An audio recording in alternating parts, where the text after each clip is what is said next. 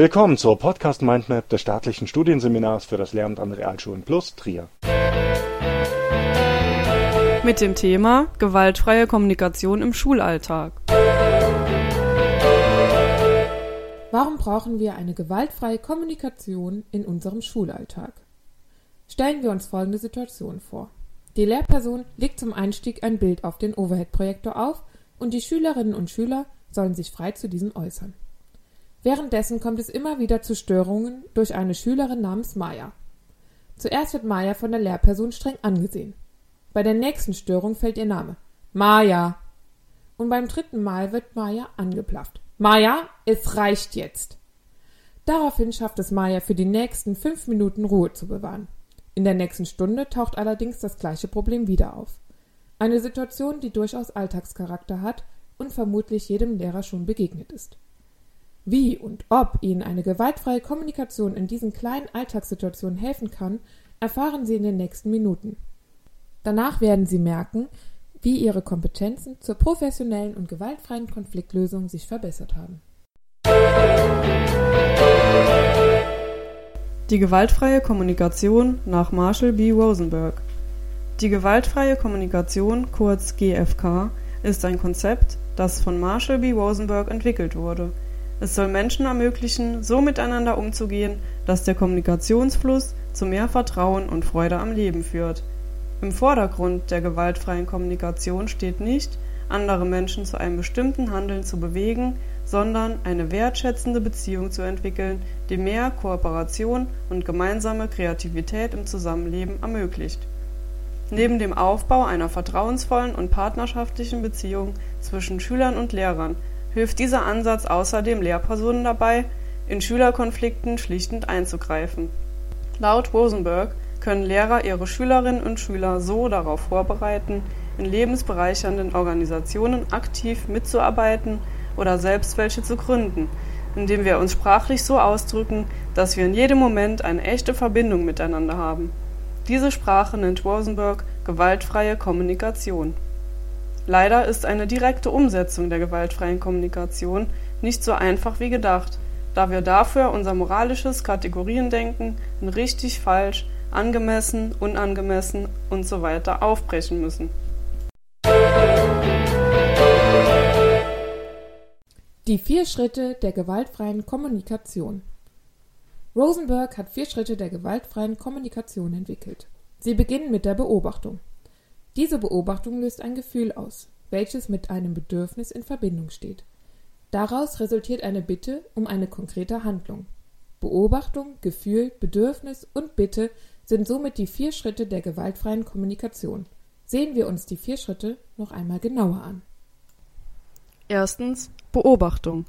Zu beobachten, was Menschen tun, ohne eine Bewertung in die Beobachtung mit einfließen zu lassen, was dann wie eine Kritik klingen könnte, ist ein wichtiger Aspekt der gewaltfreien Kommunikation. Eine Beobachtung ist somit etwas, was man mit einer Kamera aufzeichnen könnte. Sie ist daher klar von einer Bewertung zu trennen, in der wir aus den Dingen, die wir beobachten, Schlüsse ziehen. Beobachten ohne zu werten ist allerdings fast unmöglich. Grundlage von Rosenbergs Konzept ist, dass wir den anderen Menschen sagen, was wir bei dem Beobachten empfinden und was wir daran schätzen. Dazu ein kurzes Beispiel. Der Lehrer brüllt einen Schüler an. Marc, das war ziemlich gemein von dir, Jan mit einem Holzstück auf den Kopf zu schlagen. Im Sinne der gewaltfreien Kommunikation würde der Lehrer Folgendes sagen. Wenn ich sehe, dass du Jan mit einem Holzstück schlägst, bekomme ich Angst, Marc. Denn ich möchte, dass sich in dieser Klasse alle sicher fühlen. Der Lehrer drückt in der gewaltfreien Kommunikation ganz deutlich seine Gefühle aus, die die Beobachtung ausgelöst hat. Zweitens Gefühle. Somit sind wir schon bei der zweiten Grundfähigkeit in der gewaltfreien Kommunikation angelangt, den Gefühlen. Um ausdrücken zu können, was wir empfinden, müssen wir uns in jedem Augenblick genau darauf konzentrieren. Es ist gar nicht so einfach, seine Gefühle klar auszudrücken. Häufig verwenden wir dafür die Adjektive gut oder schlecht. Für eine gewaltfreie Kommunikation ist es notwendig, dass wir unseren Wortschatz erweitern. Rosenberg hat dafür eine Liste mit Wörtern, die helfen sollen, im verbalen Ausdruck von Gefühlen differenzierter und flüssiger zu werden. Zu finden ist diese Liste in seinem Buch Erziehung, die das Leben bereichert. Er unterteilt die Wortliste in So können wir uns fühlen, wenn unsere Bedürfnisse erfüllt werden. Und so können wir uns fühlen, wenn unsere Bedürfnisse nicht erfüllt werden. Er stellt somit die Wörter erleichtert, überrascht, glücklich den Wörtern erschrocken, niedergeschlagen, verärgert gegenüber. Drittens Bedürfnisse. Unsere Gefühle resultieren daraus, ob unsere Bedürfnisse erfüllt werden oder nicht. Die Angst der Lehrperson in dem Beispiel von gerade entstand aus dem Bedürfnis, die körperliche Sicherheit und das Wohl der Kinder in der Klasse zu gewährleisten. Je besser es uns gelingt, unsere Gefühle direkt mit unseren Bedürfnissen in Verbindung zu bringen, desto leichter wird es für andere, einfühlsam darauf zu reagieren. Viertens Bitte. Zum Schluss folgt auf die Äußerung der Beobachtung und des damit verbundenen Gefühls und Bedürfnisses eine Bitte. Eine gewaltfreie Kommunikation drückt aus, was wir wünschen, statt auszudrücken, was wir nicht wünschen. Dabei sollte die Bitte in klarer, handlungsorientierter Sprache formuliert werden, denn dadurch wird die Wahrscheinlichkeit erhöht, dass der andere bereit ist, darauf einzugehen. Rosenberg fasst die Schritte der gewaltfreien Kommunikation in folgendem Satz zusammen. Wenn ich A sehe, dann fühle ich B, weil ich C brauche. Deshalb möchte ich jetzt gerne D. Die Schritte werden also wie folgt eingehalten. Man beschreibt seine Beobachtung und das Gefühl, das dadurch ausgelöst wird. Dann formuliert man das persönliche Bedürfnis, das daraus resultiert, und leitet daraus eine Bitte an das Gegenüber ab. Sehen wir uns einmal an, wie die Anwendung der vier Schritte im Fallbeispiel Maya aussehen würde. Aufgrund der Unterrichtsstörungen durch Maya versucht die Lehrperson zunächst, durch nonverbales Verhalten die Störungen zu unterbinden. Deshalb wirft sie ihr einen warnenden Blick zu. Der nächste Schritt der Lehrperson ist Ermahnen durch Ansprechen Mayas mit ihrem Namen. Als all diese Vorgehensweisen ohne Konsequenz bleiben, wird die Lehrperson laut. Alle in der Schule tätigen Personen können das wahrscheinlich nachempfinden man möchte mit seinem Unterrichtsstoff weiterkommen, 25 Schülerinnen und Schüler schauen einen erwartungsvoll an und man hat meist hohe Erwartungen an sich selbst. So kann es schon einmal vorkommen, dass der Druck zu groß wird und man in einem solchen Moment so unangemessen reagiert. Wir haben in der bisherigen Sequenz gelernt, dass gewaltfreie Kommunikation ein Weg ist, sachlich zu reagieren und gewaltfrei miteinander zu interagieren so wird es möglich, das Verhalten von Schülerinnen und Schülern langfristig zu beeinflussen und gleichzeitig eine positive Beziehung aufzubauen bzw. aufrechtzuerhalten. Im Konkreten sieht die Anwendung der gewaltfreien Kommunikation im Beispiel Maya so aus. Zunächst drückt die Lehrperson ganz sachlich neutral aus, was sie wahrnimmt, ohne dieses zu werten. Maya, ich sehe, du redest mit deinem Nachbarn Mark.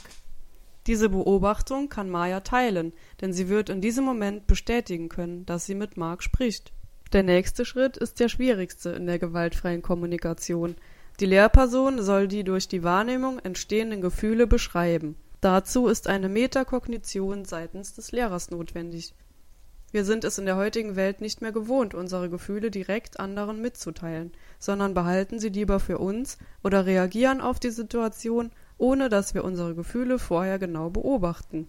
Deshalb ist vor allem der zweite Schritt sehr wichtig, um eine neue, gewaltfreie Umgangsweise zu erlernen.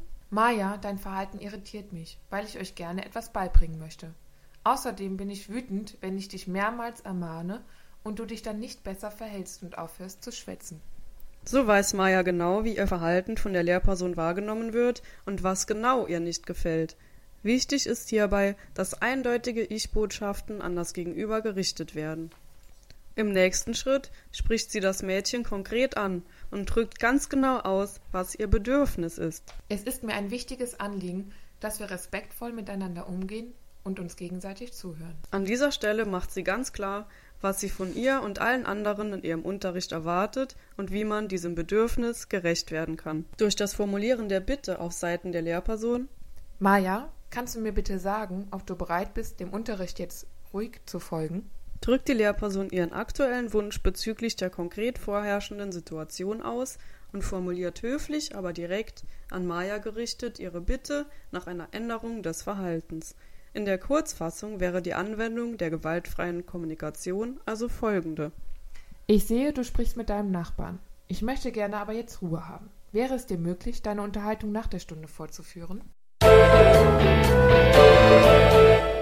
Unser Fazit. Man könnte zu der Schlussfolgerung kommen, dass die gewaltfreie Kommunikation um den heißen Brei herumredet. Es ist allerdings genau das Gegenteil der Fall. Drücke ich nicht dadurch meine Gefühle und Bedürfnisse viel klarer und verständlicher für die Schülerinnen und Schüler aus? Durch Anwendung der gewaltfreien Kommunikation können Lehrer Schülern eine positive Konfliktkultur beibringen, die sie in ihrem Zusammenleben mit anderen Menschen bereichern wird. Es konnte in wissenschaftlichen Untersuchungen gezeigt werden, dass die sozialmoralische Kompetenz von Schülerinnen und Schülern verbessert wird und die gewaltfreie Kommunikation sich positiv auf die Kommunikationsfähigkeit und das Klassenklima auswirkt. Es handelt sich also um ein Konzept der konstruktiven Konfliktlösung, das sehr positive Auswirkungen auf die Schulentwicklung an sich hat, da die Metakognition und Ausdrucksfähigkeit der Schülerinnen und Schüler gefördert wird und man auch so Gewalt verhindern kann. Das Erlernen des Konzepts der gewaltfreien Kommunikation fördert viele Schlüsselqualifikationen, die Schülerinnen und Schüler brauchen werden, um alltäglichen Konflikten zu begegnen und diese konstruktiv zu lösen. Deshalb plädieren wir dafür, das Konzept flächendeckend einzuführen, da ein sehr großer und langfristiger Nutzen festzustellen ist.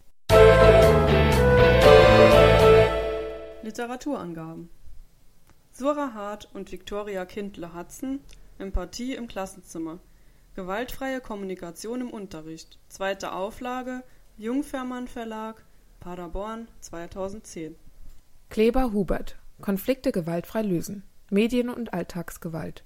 Ein Trainingsprogramm für die Sekundarstufe 1 Erste Auflage Cornelsen Verlag Berlin 2003 Hilde Fritz Krappen und Gottfried Ort.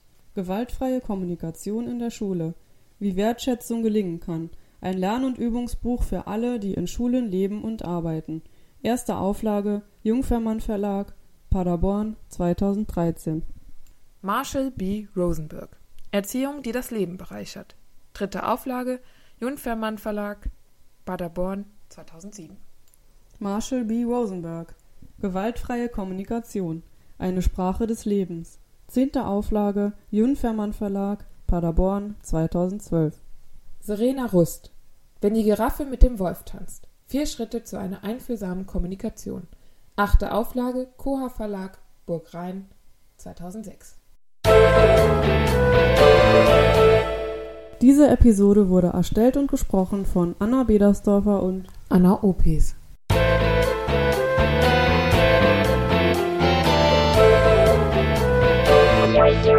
Das war eine Folge der Podcast Mindmap Schule des staatlichen Studienseminars für das Lehramt an Realschulen plus Trier. Wenn Sie an weiteren Inhalten rund um das Themengebiet Schule interessiert sind, googeln Sie einfach Staatliches Studienseminar für das Lehramt an Realschulen plus Trier.